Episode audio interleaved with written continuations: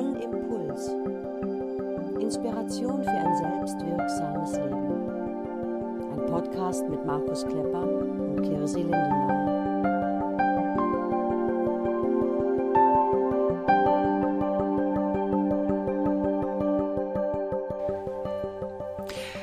Hallo und herzlich willkommen zu unserer 18. Folge unseres Podcasts One Impuls. Wir sind Markus Klepper bist Kirsi Lindenmeier. Hallo Kirsi, schönen guten Morgen. schönen guten Morgen.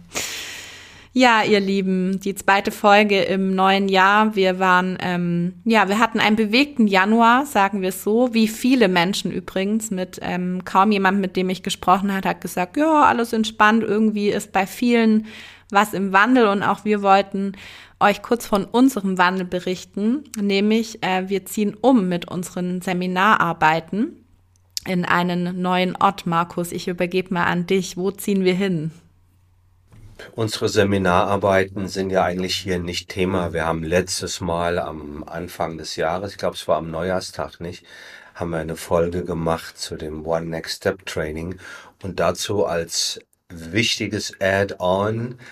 Wir waren ja jetzt mit dem One Next Step Training sieben Jahre in der Rhön im Seminarhotel Fohlenweide, was ein guter Freund unserer Arbeit und auch ein ganz persönlicher Freund von mir, Michael Fode, 2014 eröffnet hat und leider vor zwei Jahren gestorben ist. Und jetzt ziehen wir um an den Niederrhein in das Seminarhotel Leutermühle. Wir freuen uns sehr auf den Wechsel. Wir freuen uns sehr auf das neue Zuhause im Großraum Köln. Und das ist auch einer der Gründe, weshalb wir jetzt durchaus eine lange Pause hatten. Also wir haben jetzt, wir zeichnen das auf am Sonntag, den 13. Februar. Ich glaube, es sind knapp sechs Wochen, seit wir die letzte Folge aufgezeichnet haben. Nein, wir haben niemanden vergessen. Wir haben das Projekt auch nicht gecancelt. Wir waren halt nur sehr, sehr, sehr beschäftigt mit anderen Dingen. Das vielleicht auch noch so als kleine Erläuterung warum es so lange gedauert hat, bis wir weitermachen. Ja, und ich finde es ähm, auch unabhängig davon schön zu erwähnen, dass wir umziehen, weil also viele freuen sich ja, dass wir in den Kölner Raum kommen. Und ähm, wir erwähnen ja schon immer mal wieder auch unsere Seminare. Deswegen wollten wir euch das nicht vorenthalten. Ja, unser heutiges Thema, Markus, wird die Ressource Wir sein. Ähm, wer schon länger unseren Podcast hört, ähm, weiß, dass wir immer wieder von drei wichtigen Bausteinen zur Potenzialentfaltung sprechen. Also wir erwähnen immer wieder drei Ressourcen. Das ist einmal die Ressource Ich, worüber wir in fast jeder Folge, könnte man sagen, in unserem Podcast sprechen. Also das sind so Fragen, wie bin ich aufgestellt, wo soll es hingehen in meinem Leben. Also eigentlich in jeder Folge findet ihr zu dieser Ressource ganz viel Anregungen. Dann gibt's die Ressource das große Ganze. Das meint ähm, ja eine göttliche Verbindung und ich habe ähm, Markus auch davon überzeugt, dass es dazu auch noch unbedingt eine Folge geben muss. Und heute beschäftigen wir uns mit der dritten Ressource, mit der Ressource Wir, die auch ganz, ganz, ähm, ja, eine ganz große Bedeutung hat für unser Leben. Meistens gar nicht ähm, so bewusst, aber doch sehr, sehr wichtig ist. Markus, was ist denn mit dieser Ressource Wir genau gemeint? Es ist letzten Endes ähm, Ausdruck dessen, dass wir Menschen umso sicherer in unserem Leben sind, umso lebendiger und äh, kraftvoller unterwegs sein können, je leichter wir uns tun mit anderen Menschen. Ja, wir Menschen sind Gruppenwesen. Wir sind nicht fürs Alleine sein gemacht. Wir leben, wir, wir wachsen zumeist in dem Sozialverband unserer Familie auf, wie klein oder wie groß auch immer die sein mag. Bei mir waren es Vater, Mutter, ein Bruder und ich. Es waren vier Personen, also vergleichsweise klein, eine und zwei Großmütter. Ähm, und wir brauchen ein positives Gefühl und wir brauchen auch eine Menge Kompetenzen, um uns in diesem sozialen Feld aufgehoben zu fühlen, um dort auf eine Art und Weise kommunizieren zu können, dass wir in der Lage sind, uns auch zu zeigen und nicht primär uns glauben, verstecken zu müssen, weil es gefährlich ist. Wir brauchen Kompetenzen, um Konflikte, Meinungsunterschiede, Spannungen, Streits, die dann, wenn Menschen aufeinandertreffen, normal dazugehören, um mit denen auf eine konstruktive Art und Weise umzugehen. Und je mehr wir uns in diesem sozialen Miteinander fühlen, wie dieser sprichwörtliche Fisch im Wasser, natürlich, selbstverständlich, frei, umso kraftvoller ist die Ressource wir in unserem oder in meinem Leben. Und umso kraftvoller ist auch eine der drei Säulen, auf denen mein Leben fußt. Was wir so im Alltagsgebrauch oft äh, in diesem Kontext haben, ist so der Begriff Vitamin B.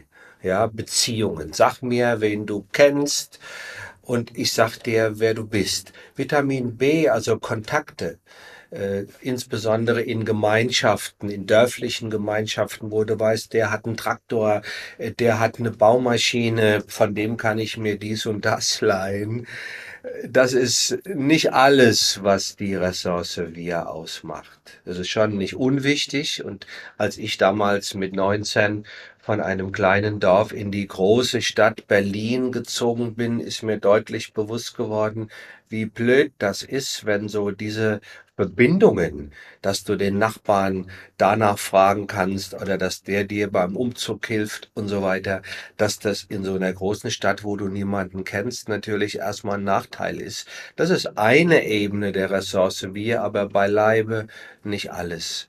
Und was wir so in unserer Arbeit auch vermitteln und was die Menschen auch dort erfahren ist, es ist unfassbar wichtig, in diesem Bereich meines Lebens gut aufgestellt zu sein.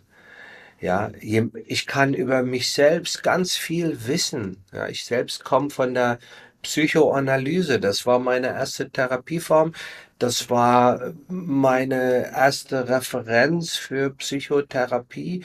Und in der Psychoanalyse, in der klassischen Form, weißt du ganz, ganz, ganz, ganz viel über dich, also eher zu viel als zu wenig. Damit muss man auch zurechtkommen und du hast auch viele äh, Differenzierungen, die nach meiner Erfahrung äh, gar nicht notwendig sind. Aber das alleine macht noch keinen Sommer. Es ist wichtig, dass ich dieses Ich bin auch gut kommunizieren kann in einem Wir sind.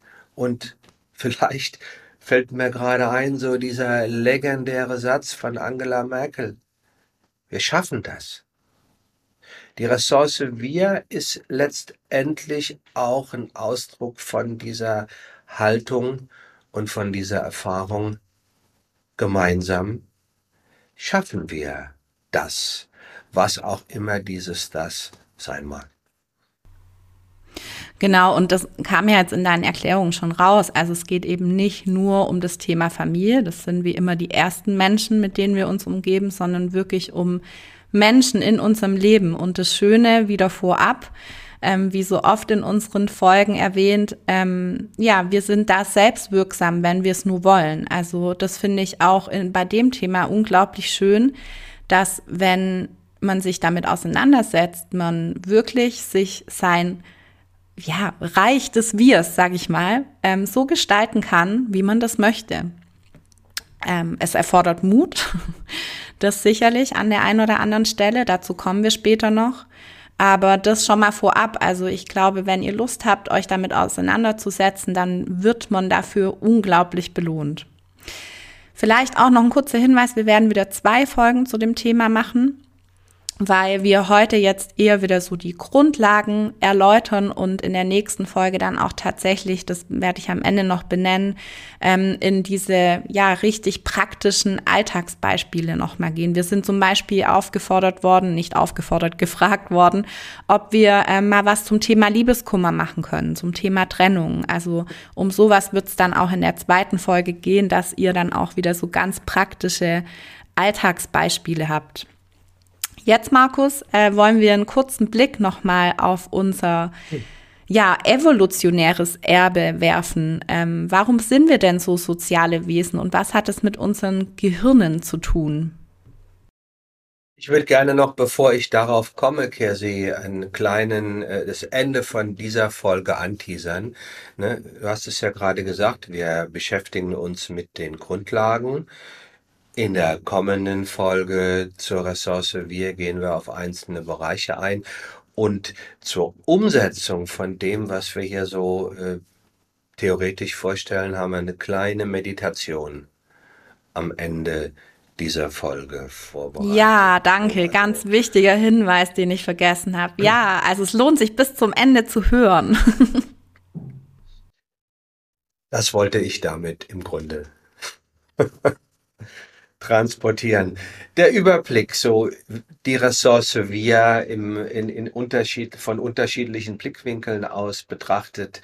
Ja, zunächst mal so das evolutionäre Erbe, was wir alle in uns tragen. Auch dazu haben wir ja in einer Podcast-Folge, in der Folge 7 schon mal ausführlicher gesprochen. Wir haben so vorgestellt, dass wir letztendlich, man könnte sagen, evolutionsgeschichtlich drei verschiedene Gehirne in uns beherbergen und dass die Aufgabe von uns Menschen darin besteht, zum einen diese drei verschiedenen Gehirne in ihrer unterschiedlichen Arbeitsweise und Funktionsweise kennenzulernen und zu begreifen und zum anderen auch idealerweise dafür zu sorgen, dass die miteinander und nicht gegeneinander arbeiten. Das Reptiliengehirn, das menschliche Gehirn und in der Mitte evolutionsgeschichtlich zwischen diesen beiden äh, Gehirnformen entstanden, das sogenannte Säugetiergehirn. Wir Menschen sind unserem Wesen nach soziale Wesen. Wir sind Wesen, Lebewesen, die die Gruppe, die Herde, die Gemeinschaft brauchen.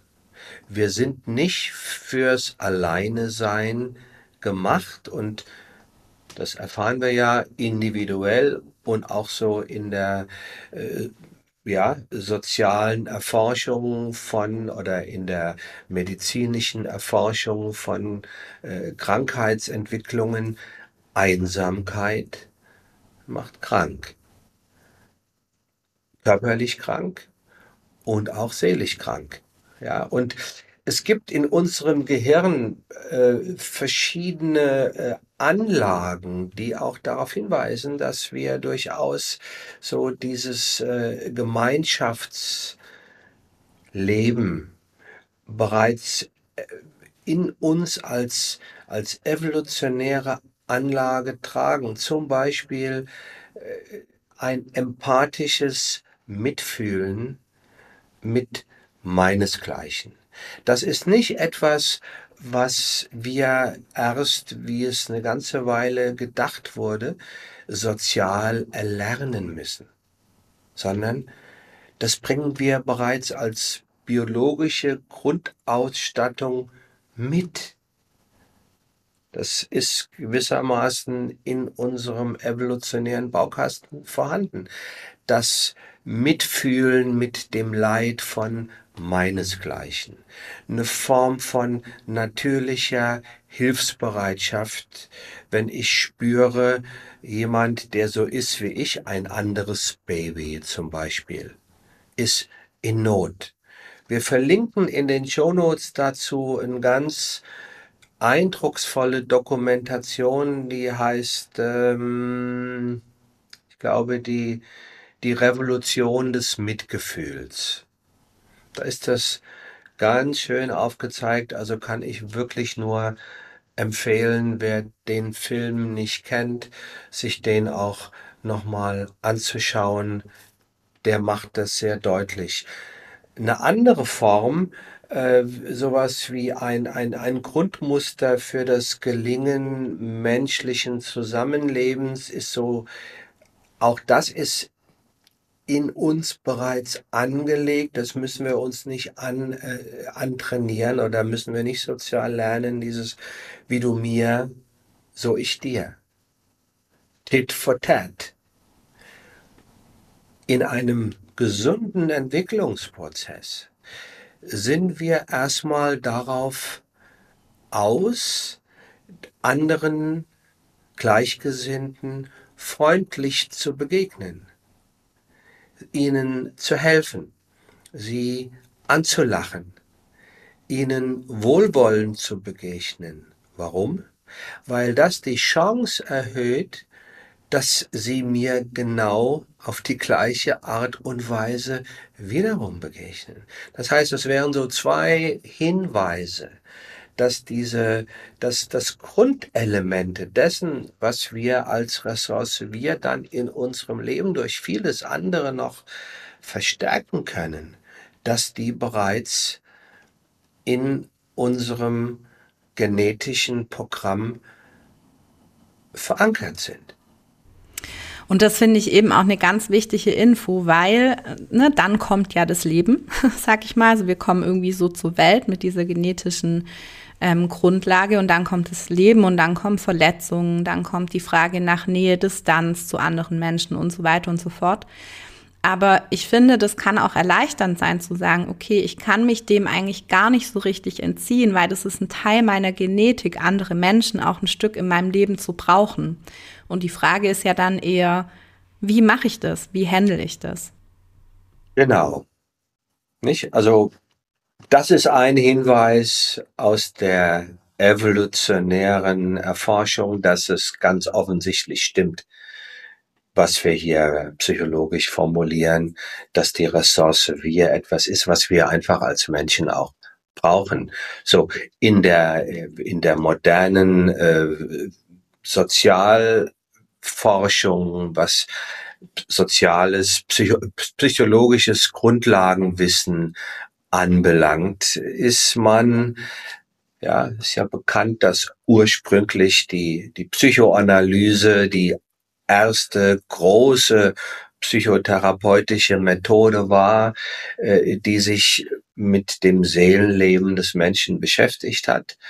Ähm, und wo jetzt dieses Element der Gruppe von anderen, dieses Element, wie bin ich mit anderen unterwegs, ähm, gar keine zentrale Rolle spielt. Aber äh, bereits in den 70er Jahren einer meiner erst mein erster Therapeut und auch mein erster Lehrer in diesem Zusammenhang jetzt so was meine Eigenentwicklung anbelangt war Günther Ammon.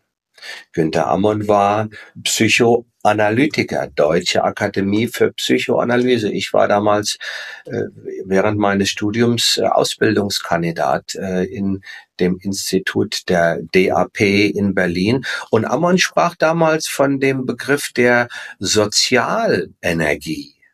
Das hatte ich zuvor noch nirgendwo gehört. Und im Grunde war das schon so ein Hinweis, okay, da gibt es jenseits der Fokussierung auf mich selbst, auf meine eigenen innerpsychischen Mechanismen, die ja die Psychoanalyse ganz stark im Vordergrund hat, gibt es offenbar noch etwas anderes die Sozialenergie, die für mein eigenes Leben, für meine Gesundheit oder für meine Krankheit auch eine ganz entscheidende Rolle spielt. Auch Horst Eberhard Richter, auch ein Analytiker, der 1972 mit seinem Buch Die Gruppe Furore gemacht hat. Ich weiß, ich habe das damals gelesen und fand das unfassbar faszinierend, dass sozusagen Gruppen auch für therapeutische Prozesse eine Rolle spielen sollten. Das war ja damals ganz etwas Neues. Oder auch dann in der späteren Zeit die äh, systemische Psychotherapie. Ja, die, die Familientherapie, die in den 40er Jahren des letzten Jahrhunderts entwickelt worden ist, die dann in den 90er Jahren äh, durch Bert Hellinger als Familienstellen nach Hellinger so richtig populär wurde und heute äh, sogar, das haben wir ja letztes Mal noch ergänzt, auch eine der von den Krankenkassen finanzierte äh, Therapieform ist. Auch da geht es um mich in einem sozialen System und dann letztendlich daraus ist ja so der Begriff Ressource wir entstanden, äh, der Begriff der die Erforschung der Potenzialentfaltung in der modernen Hirnforschung, insbesondere äh, durch auch äh, Gerald Hüther, der ja allgemein bekannt ist und von dem wir diese drei Ressourcen, die Ressource Ich, die Ressource Wir und die Ressource das große Ganze übernommen haben. Nach Hüther sind das drei Bausteine, drei Werkzeuge, die ich als erwachsener Mensch zur Verfügung habe, um dieses Gefühl von Sicherheit, Halt, Geborgenheit, was ich brauche, dann, wenn es mir nicht von meinen Eltern oder aus meinem biografischen Umfeld zu Beginn meines Lebens vermittelt worden ist, was bei vielen Menschen leider Gottes der Fall ist, ja, wenn ich das eben dort nicht mitgekriegt habe, dann kann ich das auf diese Weise ähm, mir als Erwachsener selbst erarbeiten. Und man hat da zum Beispiel ja, äh, Versuche gemacht, so im Sinne von, man setzt einen Affen in einen Käfig, man verkabelt ihn mit Elektroden und vor dem Affen, vor dem Käfig ist ein böser Hund, der bellt und der Affe gerät in Stress. Es wird gemessen. Jetzt setzt man ihm einen Artgenossen zusammen mit in den Käfig. Die werden beide verkabelt. Der Hund ist der gleiche. Man misst die Reaktion beider Affen, den Stress und stellt fest, oh, die Situation ist von dem äußeren Stress die gleiche. Aber jetzt sind zwei Affen in einem Käfig und sie haben gefühlt weniger Stress. Wir kennen das ja auch. Geteiltes Leid ist halbes Leid. Geteilte Freud ist doppelte Freud. Ja, das waren so in der, in der Psychologie Bausteine oder Entwicklungslinien äh, über die Jahre hinweg, die auch praktisch so die Relevanz dessen, was wir hier als Ressource wir bezeichnen, erarbeitet und äh, untersucht, erforscht und transportiert haben.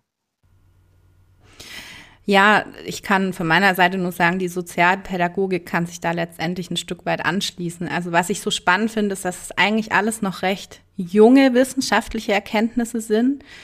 Und ähm, auch im Studium der Sozialpädagogik ist soziale Gruppenarbeit ein, ein großer Strang von drei Strängen. Also da merkt man auch, ähm, ja, wie wichtig das Thema ist, auch in unserem sozialen Mit Miteinander und vor allem, was ich aber auch spannend finde, die Wissenschaft oder daran, wie viel drüber gesprochen wird oder, also man, man kennt es ja vielleicht auch das eine, ein oder andere aus irgendwelchen Fortbildungen auf der Arbeit, Konfliktmanagement, wie kommuniziert man und so weiter. Und es beschäftigt sich ja alles mit diesem Thema.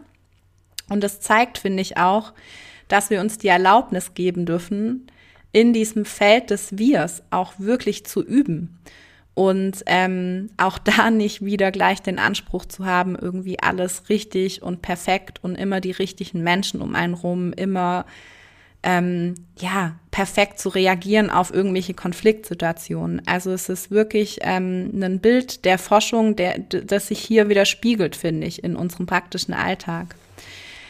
Markus, vielleicht noch einen äh, letzten Blick auf die Sozialforschung. Was ähm, weiß die denn noch darüber? Sie unterstützt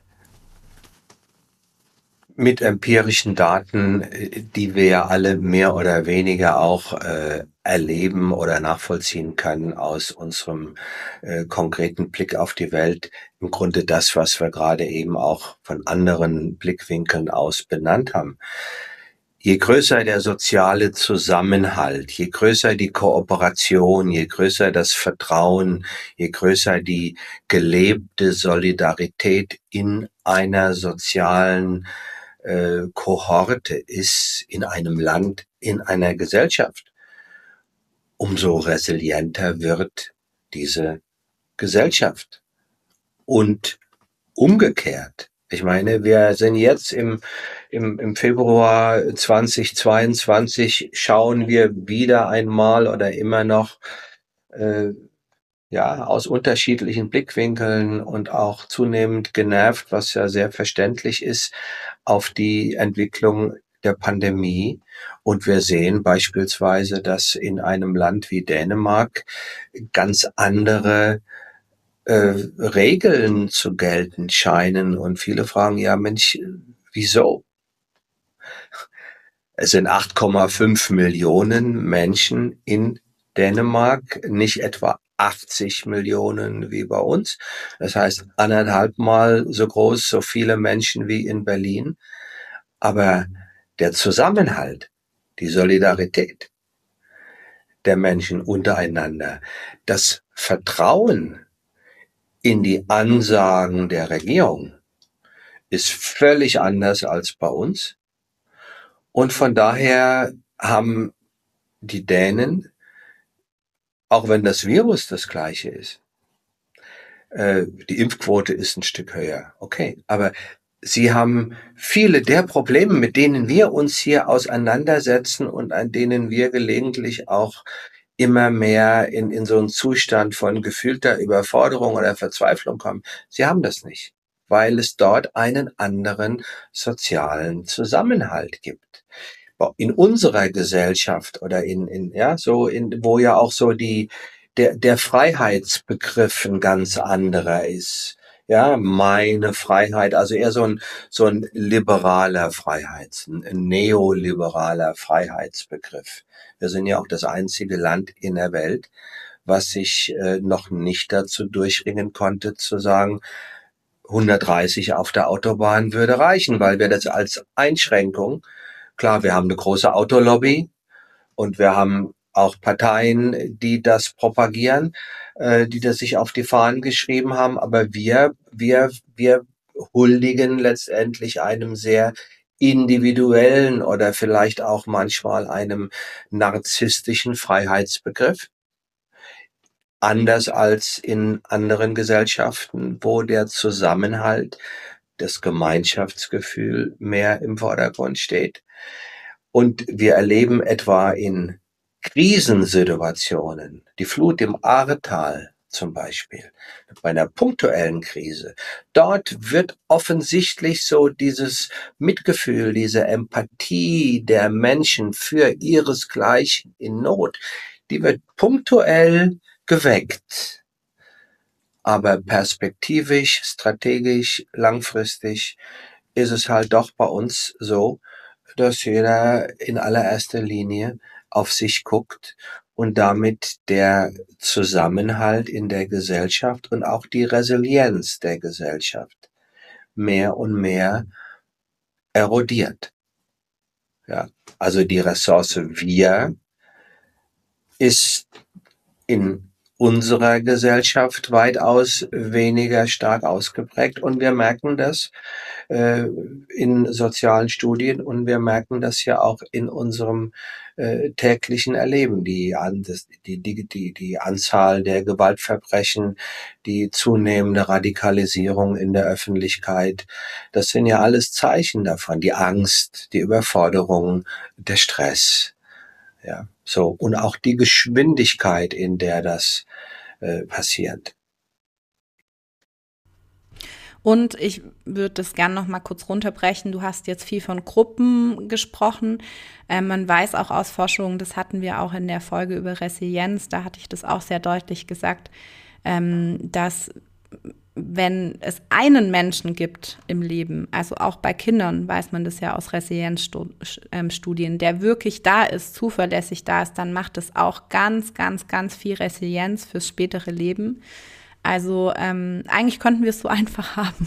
Hört sich so einfach an. Wir müssen alle nur zusammenhalten. Nein, so meine ich das nicht. Aber es ist schon manchmal verrückt und andersrum gesagt muss man ja sagen, das wollte ich jetzt noch mal äh, hinterher schieben gerade im Ahrtal, finde ich, hat man schon gesehen, dass wir ähm, diesen Zusammenhalt auch wirklich, wirklich herstellen können, wenn wir dann nur wollen.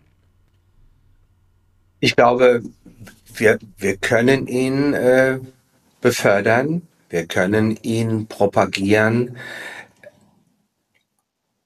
gut wäre, und das erleben wir ja etwa auch in, in, in, unseren, äh, in unserer Seminararbeit, wenn Menschen, die vielleicht, äh, was das Thema Freundschaft äh, anbelangt, sich eher so auf der Ebene von äh, Sozi äh, ja von äh, Arbeitskollegen oder Freizeitbekanntschaften, wo man sich auch genau überlegt, welche Themen spreche ich an, worüber spreche ich lieber nicht, weil es ist ja wichtig, dass äh, man keine Konflikte schürt und so weiter. Wenn die etwa in einem Seminarkontext vielleicht zum ersten Mal erleben, wie heilend es ist.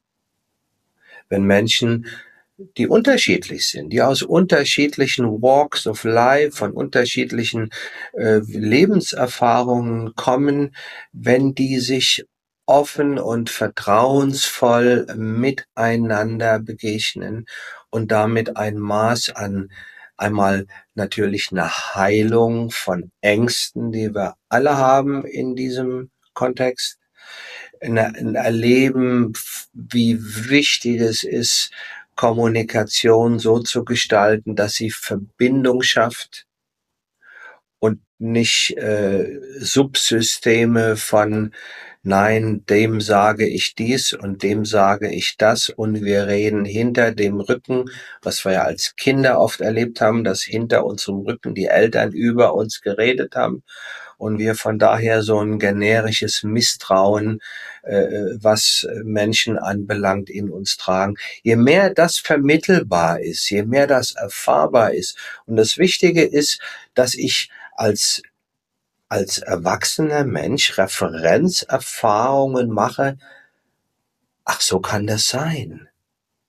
So fühlt sich das an.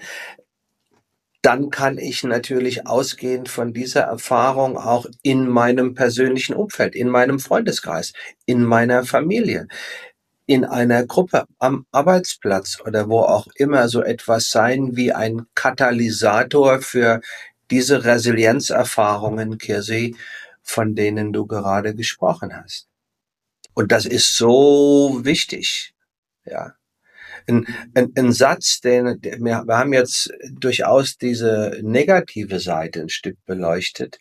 Ein Satz, der mich, als ich ihn zum ersten Mal in einem Film Into the Wild, ja, gesehen habe, total gekriegt hat. Into the Wild, das ist ein, ein, ein, ein Hochschulabsolvent in USA, ist eine wahre Geschichte. Der hat die Schnauze voll von Menschen und von der Verlogenheit und von der Scheinheiligkeit. Seine Familie ist auch sehr, die Eltern haben äh, eine sehr schwierige Beziehung und er beschließt, in die Wildnis zu gehen. Er geht nach Alaska. Er will den Menschen für eine ganze Weile äh, ganz bewusst den Rücken kehren und ähm, irgendwann isst er dann giftige Beeren.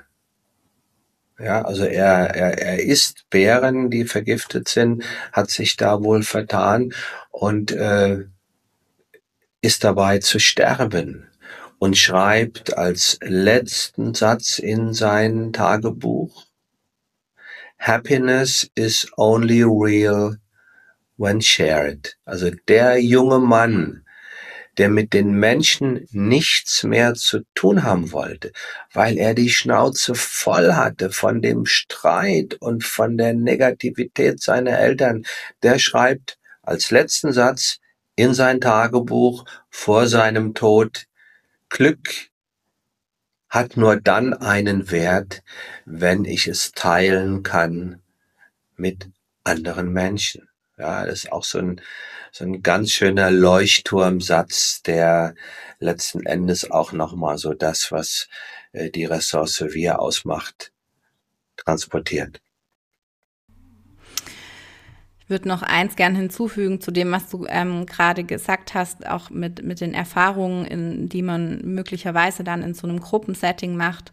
Was ich auch immer ganz besonders finde, zu erleben, wenn äh, gleichgeschlechtliche Menschen ähm, ein, ein, eine kraftvolle Ressource wir ähm, zustande bekommen. Also ich finde, gerade bei uns Frauen ist das einfach ein wichtiges Thema. Wir gehen so oft in den Vergleich und in Konkurrenz und ähm, gerade dann, wenn wir wirklich aufmachen und eben so wie dieser Mensch bei Into the Wild auch äh, gesagt hat, wenn wir uns mitteilen und ähm, auch möglicherweise unser Glück teilen, aber auch unser Leid, dann entsteht eine wahnsinnige Frauenpower. Ähnlich ist es bei den Männern, zumindest ähm, erlebe ich das immer wieder. Und das fand ich auch nochmal wichtig an der Stelle zu erwähnen, dass wir auch Männer untereinander, finde ich, ähm, ja, haben ja oft auch, erwischen sich ja durchaus auch manchmal bei Konkurrenz äh.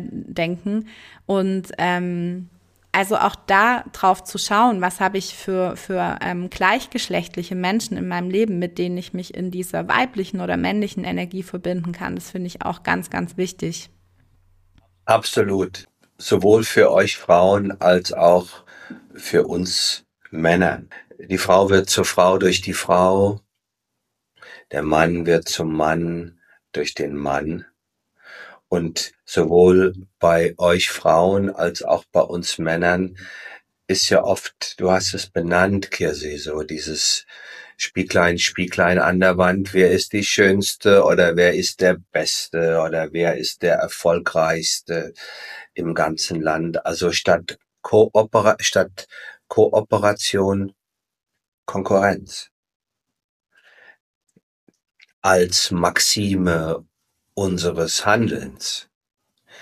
Das hat mit, mit der Essenz unseres Menschseins nicht viel zu tun. Das ist im Ergebnis auch etwas, das mag jeder so aus seinem eigenen Leben äh, für sich nachvollziehen, was uns nicht stärkt, sondern schwächt. Der Vergleich, der Kampf, der Wettbewerb. Und das ist letztendlich auch ein Ausdruck äh, unserer sozialen, äh, wirtschaftlichen Entwicklung, die immer gefährlichere äh, Blüten, ist gar nicht so das richtige Wort, Auswüchse produziert, aber unsere eigentliche menschliche Natur ist etwas anderes. Und wenn wir uns schon vergleichen, was wichtig ist zur Orientierung, dann doch bitteschön mit uns selbst, wie wir waren vor einem Jahr, vor drei Jahren, vor zehn Jahren, der eigene Lebensweg. Das ist die wichtige Referenz, die ich immer mehr auch als Orientierung ins Visier nehmen sollte und nicht, ob es irgendwo auf der Welt jemanden gibt, der irgendetwas besser kann oder weiter ist als ich. Das macht uns einsam, das macht uns krank und das ist ja gerade auch so ein Nebenprodukt äh, des, der Fluch äh, der sozialen Netzwerke. Gerade wollte ich sagen, ja, das finde ich auch noch ganz wichtig, es passt so dazu. Vergleicht euch bitte, wenn dann nur im realen Leben und nicht über Social Media. Also ich erlebe das auch immer wieder mit den Jugendlichen. Das ist so, so schlimm, was das mit Seelen machen kann. Ja. Markus, in Anbetracht der Zeit, es äh, ist immer so schön mit dir über solche Dinge zu quatschen, aber ähm, Lass uns doch mal schauen, wenn jemand jetzt äh, beschließt, okay, also ich merke so, das resoniert, ähm, da könnte ich mal hinschauen äh, zu dieser Ressource und möglicherweise mal, mal gucken, ob ich da was verändern möchte oder wie bin ich da so aufgestellt. Was sind so die Schritte, die es jetzt braucht? Also Schritt eins, äh, verrate ich jetzt einfach schon mal, ist wie immer erstmal dieses Begreifen der Bedeutung. Ähm, da auch nochmal ein Hinweis auf, auf die Folge 5, ähm, wo wir über Salutogenese gesprochen haben. Aber diese Bedeutung von, hey, diese Ressource ist wirklich wichtig. Menschen sind wichtig für mich. Dieses Wir ist wichtig für mich. Wie geht's weiter? Das Schöne ist ja grundsätzlich, dass all diese Inhalte, die wir hier transportieren, wie sehr sie mir vertraut sind. Sie kommen auch daher mit einer Strategie, wie ich sie mir erarbeiten und wie ich sie erlernen kann. Und du hast es gerade gesagt. Salutogenese, das erste ist, ich muss wissen, dass etwas wichtig ist dass ich muss die, die, die Wichtigkeit, die Bedeutung begreifen. Solange ich nicht weiß, dass es wichtig ist, beschäftige ich mich damit auch nicht. Wieso denn?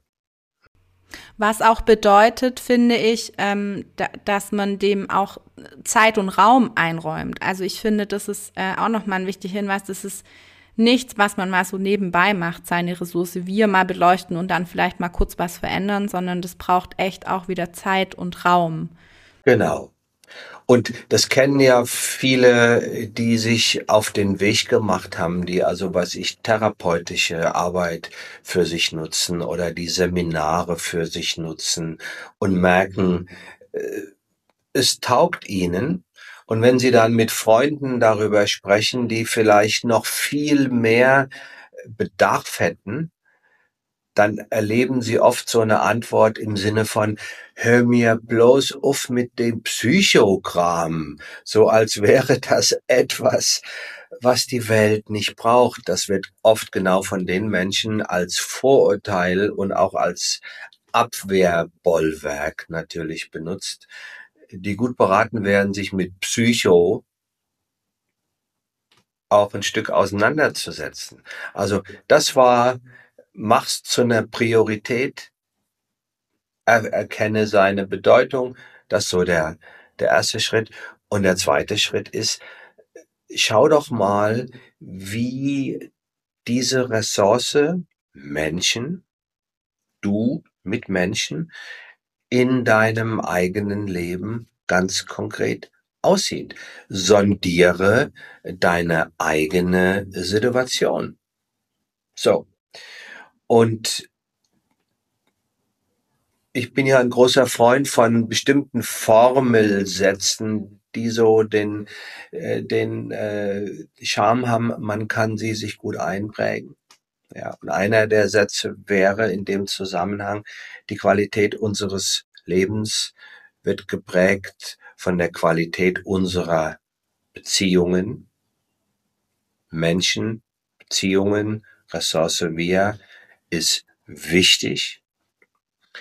Und ein anderer wichtiger Satz, der in diesem Zusammenhang auch ganz, ganz entscheidend ist, die Qualität unseres Lebens wird geprägt von der Qualität unserer Entscheidungen. Das heißt, um die Kraft der Ressource wir für mich zu nutzen, muss ich mich, muss ich bereit sein, bei den Menschen, die es in meinem Leben gibt, genau hinzuschauen. Wer sind sie?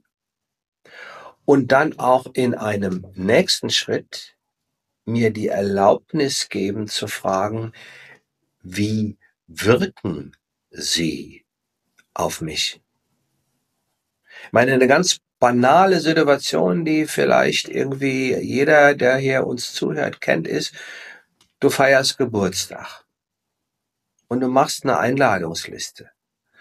Und dann gibt es den einen oder die andere, wo du denkst, oh, der verbreitet schlechte Stimmung, den will ich eigentlich aber nicht dabei haben. Aber ich kann den oder die doch nicht nicht einladen. Wieso eigentlich nicht? Perfektes Beispiel, ja. Kennt jeder. Eine Party, Geburtstag, irgendein Event, wo du naturgemäß davon ausgehst, es ist wichtiger, irgendjemanden nicht zu enttäuschen, aber ich will doch nicht, dass er oder sie denkt, als, ach, eine gute Stimmung wäre auf der Party wäre auch nicht schlecht. Und wenn ich weiß, dass einer oder zwei, die ich einladen würde, dafür sorgen, dass die Stimmung nicht so dolle ist, dann entscheide ich mich für die gute Stimmung und gegen die Einladung an diesen Menschen. Ja. Das ist eine ganz, ganz wichtige Aufgabe, wenn ich begriffen habe, okay, ich verstehe, Menschen sind wichtig, aber ja, auf der anderen Seite traue ich mich halt auch nicht, ähm, die, äh, dann zu sagen ja oder nein. Und es gibt ja auch Gründe dafür. Also die Frage, wie entscheide ich mich, was den, den Wert von Menschen für mein eigenes Erleben anbelangt, äh, sind wir ja alle inmitten der Situation groß geworden, wo uns das, wo, wo niemand danach gefragt hat. Ja. Wir werden nicht danach gefragt, ob Papa, Mama, Oma, Opa und vielleicht auch andere in meinem sozialen Gefüge als Kind, ob ich die mag, ob die mir gut tun, ob ich vor denen Angst habe, ob die mit mir irgendwie äh, ja alle möglichen äh, Gefühle auslösen oder Schlimmeres. Die sind einfach da. Und ich erlebe es als Kind, als junger Mensch, wenn es um Menschen geht, musste mit denen, mit denen du umgeben bist, Vorlieben nehmen, ganz egal, äh, wie sie dir taugen. In vielen anderen Bereichen, ja, was für ein Kleid ziehe ich an, welche Schule besuche ich? Wir haben ja in dem Podcast über Entscheidungen auch ausführlich darüber gesprochen. Äh, da ist es sogar gewollt, dass ich mich entscheide. Ja, aber bei Menschen ist das oft eher sogar innerlich mit einem, schon mit so einem Denkverbot, ja, behaftet. Und das ist für die Kraft der Ressource wir ganz, ganz schlimm. Und auch hier wäre es wichtig, zunächst mal ähm, zu zu realisieren, zu begreifen, okay, ich komme da von einer Referenzerfahrung, die mir vermittelt hat, wenn es um Menschen geht, nimm einfach die, die da sind und sieh zu, wie du damit zurechtkommst. Es ist halt so. Zu begreifen, nee, wenn ich die Kraft nutzen will, dann muss ich da anders mit lernen, umzugehen. Und auch dieses schlechte Gewissen. Ja, bezogen jetzt auf dieses banale Beispiel etwa eine Geburtstagsparty. Ich lade jemanden nicht ein und habe ein schlechtes Gewissen, Schuldgefühle. Also lade ich ihn ein, aber dann habe ich ein schlechtes Gewissen, weil ich die Party irgendwo versaue. Ich komme um das schlechte Gewissen, nicht umhin. Es fordert mich auf, innezuhalten, genauer zu prüfen, ist mir diese Entscheidung tatsächlich wichtig und auch warum? Und dann das, das Schuldgefühl, das schlechte Gewissen, wie ein Kind an die Hand zu nehmen und zu sagen, ja, das ist äh, unangenehm, aber es ist wichtig. Und da gibt's ja auch diesen anderen Satz, den ich schon mal erwähnt habe. Schuldgefühle sind der Muskelkater der Seele auf dem Weg in die Freiheit. Wenn ich Sport treibe und lange keinen Sport getrieben habe, ist der Anfang meistens Muskelkater.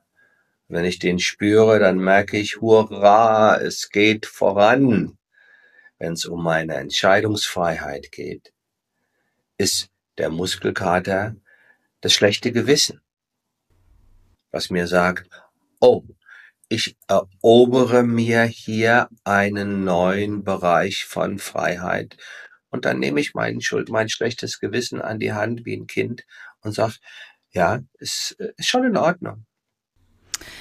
Ja, und noch heikler wird's. also du sprachst jetzt von, von der klassischen Party, die man macht, ne, mit den Einladungen. Daran sieht man, wie schwer das manchmal schon ist. Und ich finde, noch heikler wird's eben, wenn es wirklich um das enge Familiensystem geht, weil wir da oft als Erwachsene, obwohl wir dann ja in einem Alter sind, wo wir genau diese Fragen stellen, dürften dann in unserem kindlichen Gefühl sozusagen bleiben. Also gerade Eltern oder Großeltern und das eine ist eben das schlechte Gewissen auszuhalten. Ähm, du hast jetzt in deinem Beispiel gesagt, naja, man hat dann auch ein schlechtes Gewissen, wenn der Mensch auf der Party ist, weil er eventuell was versaut. Aber in dem Beispiel, an dem, an, an, von dem ich gerade gesprochen habe, also Familienfeiern, gehe ich hin oder nicht, da gehen wir ja auch dann so oft über unser eigenes Gefühl hinweg. Also mal angenommen, mein, meine Seele sagt mir, nee, das ist zu viel, das sind nicht die Menschen, die ich heute brauche ähm, kommt ja dann eben das schlechte Gewissen, das uns dann doch dazu verleitet, hinzugehen. Und dann gehen wir eigentlich permanent über uns weg. Und das ist eben nicht gesund für die Seele. Ich will jetzt natürlich nicht sagen, dass jede Familienfeier schrecklich ist. Es ist mir nur gerade eingefallen, dass wir damit auch sehr oft konfrontiert sind. Genau, also es geht nicht ohne Enttäuschung gelegentlich. Und es gibt ja auch, es gibt ja diesen, wir haben das ja auch äh, am Anfang im, im One äh, dieses wunderschöne Gedicht oder dieses Manifest der Selbstbestimmung äh, genannt The Invitation, die Einladung. Ja, gibt es ein Buch bei, ich glaube, Rogoro, mit einer der Sätze davon, der vielleicht an der Stelle auch gerne mal zitiert werden darf. Ich will wissen, ob du andere enttäuschen kannst, um dir selbst treu zu bleiben. Darum geht es.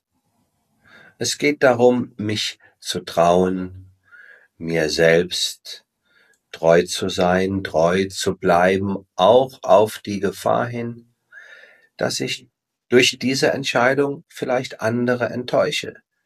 Als Kind werde ich das nicht können, insbesondere wenn die Eltern dann damit darauf mit Liebesentzug reagieren, was sie häufig machen. Als Kind bin ich gefangen.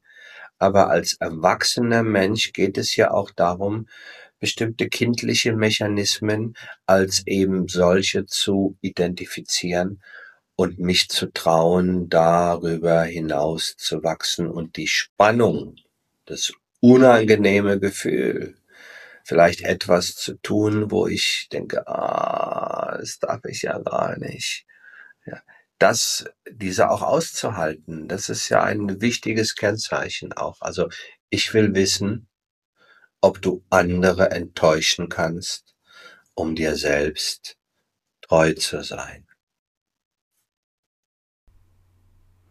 Ein sehr knackiger Satz, ja der auch ganz gut überleitet zu, zu einem letzten oder vorerst letzten wichtigen Schritt. Äh, also wir haben die Lage nun sondiert oder erörtert, wie man die, die Lage des, der Ressource wir ein Stück sondieren kann in, im Leben. Und dann geht's ja tatsächlich ums Überprüfen und auch irgendwann entscheiden. Und an dem Punkt ist uns ganz wichtig, darauf hinzuweisen, dass gerade wenn es um Menschen in unserem Leben geht, die Entscheidungsprozesse wirklich langwierig fast sein müssen, würde ich sagen.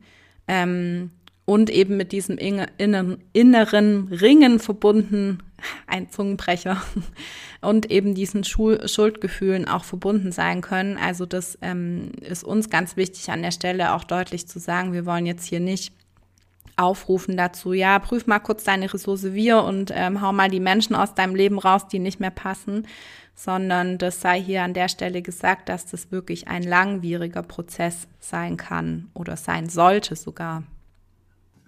Wenn es um Menschen geht, dass diese Klärungs- und Entscheidungsprozesse, also etwa wenn in einer Partnerschaft einer oder zwei merken, irgendwie kriegen wir es nicht mehr gemeinsam gut hin uns geht es miteinander immer mehr beschissen. Aber wir wollen uns doch nicht trennen. Wir versuchen das dann nochmal. Ja, äh, ich habe ja auch in meiner Arbeit sehr viel äh, mit derlei Aufgaben oder Konstellationen zu tun. Und meine, meine Empfehlung ist immer, lasst euch Zeit.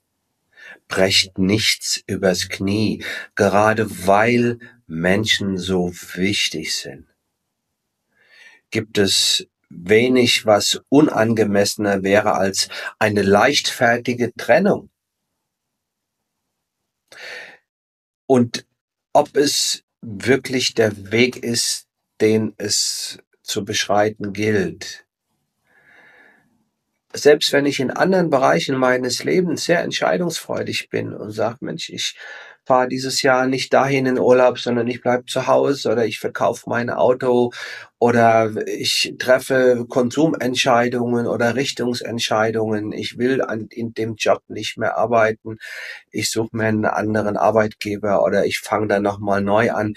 In diesen Bereichen ist es viel, viel einfacher grundsätzlich für die allermeisten Menschen, schnell, knackig Entscheidungen zu treffen. Wenn es um Menschen geht, dauert es länger. Du hast es gerade eben benannt, Kirsi, es ist viel mehr auch ein Ringen um den richtigen Zeitpunkt, um die richtige Art und Weise. Und diese Zeit, die sollten wir uns auch gönnen. Da ist Geschwindigkeit nicht das Maß der Dinge, sondern das muss auch in mir reifen. Also ja, vielleicht so ein paar, äh, ne, diese, die, die Umsetzung von meinem eigenen Erkenntnisprozess, äh, die ist äh, äh natürlich der letzte Schritt in der Strategie, mir die Ressource wieder zu erschließen. Und er beginnt mit der Frage, wem bin ich wirklich treu? Bin ich mir selbst treu oder folge ich einer Konvention? Was man tut. Man lädt alle seine Freunde, um noch dieses banale Beispiel aufzugreifen, zu seiner Geburtstagsparty ein. Das gehört sich einfach so. Oder bin ich einem systemischen Auftrag treu? Ja, wenn wir davon ausgehen, wir leben in Systemen, Familiensystem, Freundschaftssystem, andere Systeme. Da geht ja meistens unausgesprochen gehen bestimmte Erwartungen oder bestimmte Aufträge mit einher. Und ich muss mich damit auseinandersetzen. Und diese Auseinandersetzung, die ist oft nicht einfach, wenn beispielsweise Menschen, die eine schwierige Beziehung zu ihren eigenen Eltern haben, und die Eltern, die vielleicht sich auch ihrem eigenen Leben gegenüber nicht besonders verantwortlich verhalten. Und dann werden die Eltern und dann werden die krank. Und dann erwarten die Eltern und auch die Kinder haben die, diesen inneren äh, Appell, sich um ihre kranken Eltern zu kümmern. Muss ich das? In welchem Maße muss ich das? Darf ich mir auch die Freiheit nehmen zu sagen, nein oder nur bis zu einem bestimmten Maß? Also diese Frage ist nicht einfach zu beantworten, aber die Frage ist wichtig. Eine andere Frage in dem Zusammenhang, wenn ich mir so mein reales Leben anschaue, welche Veränderungen sind wünschenswert, also so nice to have? Welche wären vielleicht ganz gut zu treffen? Und welche müssen sein? Ja, also auch da zu merken, da gibt es eine Bandbreite es gibt vielleicht manche Menschen, wo ich denke, ach Mensch, es wäre super, wenn ich mit denen enger im Kontakt wäre oder bei anderen, es wäre schön, wenn wir nicht so viel Kontakt hätten, weil er oder sie tut mir gerade nicht gut. Aber es ist auch nicht so wichtig. Da habe ich dann mehr Freiheitsgrade. Wenn es aber jemanden gibt, wo ich merke, er oder sie tut mir echt nicht gut. Nach jedem Treffen kann ich eine Stunde bei meinem Therapeuten buchen, um wieder einigermaßen klarzukommen. Oder es bringt Seiten in mir zum Vorschein, die ich eigentlich gar nicht mehr habe. Da wäre es vielleicht unerlässlich zu sagen, hey, weißt was? In aller Freundschaft, vielen Dank. Ich habe in den letzten zwei Jahren durchaus auch Menschen ganz explizit aus meinem Leben verabschiedet, weil ich gemerkt habe, alleine wenn ich an ihn oder sie denke und ihre Haltung zu bestimmten gesellschaftlichen Fragen, das regt mich so auf. Das kostet mich so viel Energie, dass ich eine respektvolle Form finden, sagen, du, lass uns da mal eine Pause machen, vielleicht in zwei, drei Jahren oder aber alles Gute. Das habe ich dann nach einer gewissen Prüfung für mich als unerlässlich angesehen und auch umgesetzt. Eine andere spannende Frage ist natürlich auch die Frage, wie kommuniziere ich das? Ja, also mache ich das respektlos, brutal, kontaktlos? Oder versuche ich den anderen zumindest so weit mitzunehmen, dass es ihn in seiner Würde oder in, in seinem, ja, dass es ihn nicht verletzt. Ja, also die Frage der, der, der, der, des, die Botschaft zu kommunizieren ist auch wichtig.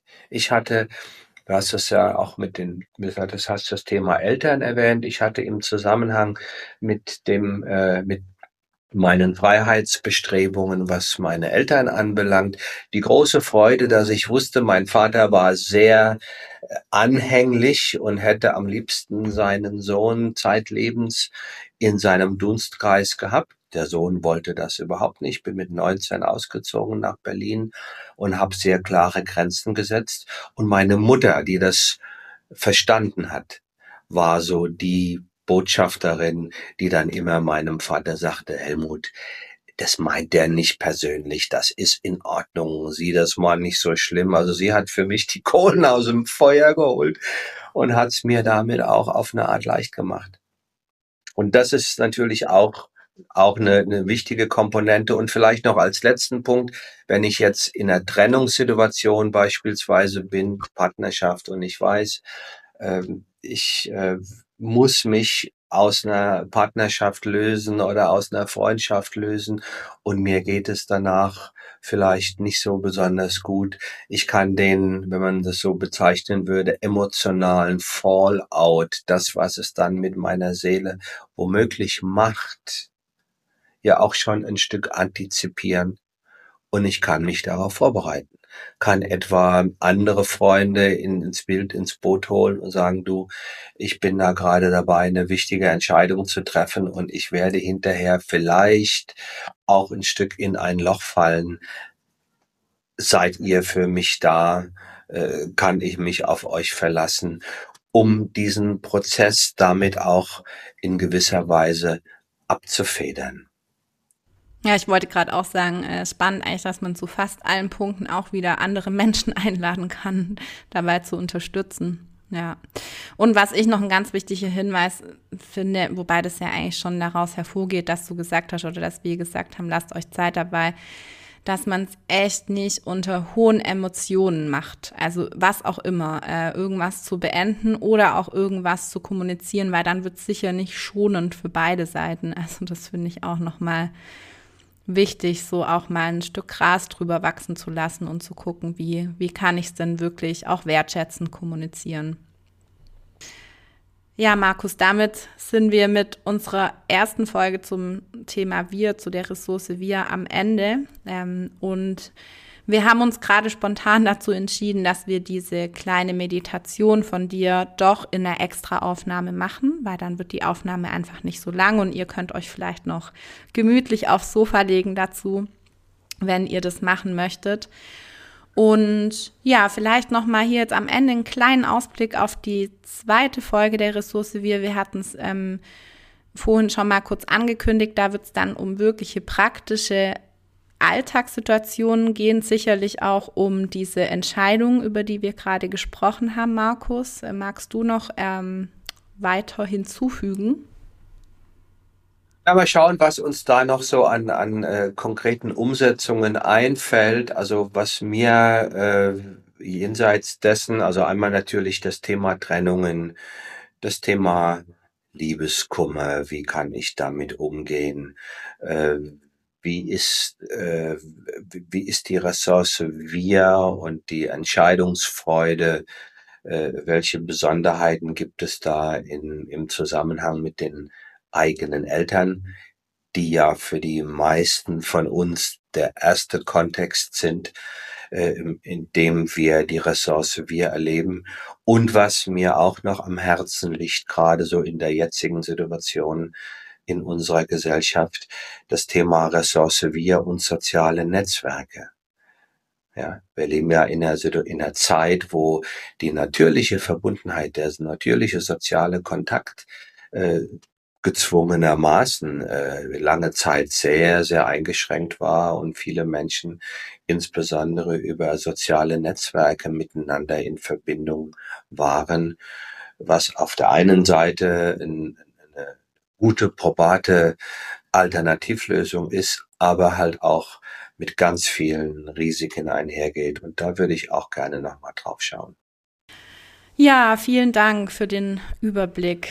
Dann bedanke ich mich bei euch fürs Zuhören und freue mich schon auf die nächste Folge. Danke dir, Markus. Es war wie immer schön, es hat Spaß gemacht und ja, habt alle eine gute Woche. ja, danke, Kirsi. Kann ich nur zurückgeben. Es hat Spaß gemacht. Ist ja auch ein Thema, was uns beiden äh, in vielerlei Hinsicht sehr am Herzen liegt. Und ich hoffe, dass ihr, die ihr uns zugehört habt nach einer längeren Pause, dass ihr vielleicht die eine oder andere äh, sinnvolle Anregung daraus äh, entnehmen könnt und empfehlt uns gerne weiter und wenn es Rückmeldungen oder Fragen dazu gibt, her damit. Dann sage ich mal, alles Liebe, bleibt schön gesund und lasst euch nicht verrückt machen und bis bald. Bis bald. Ciao.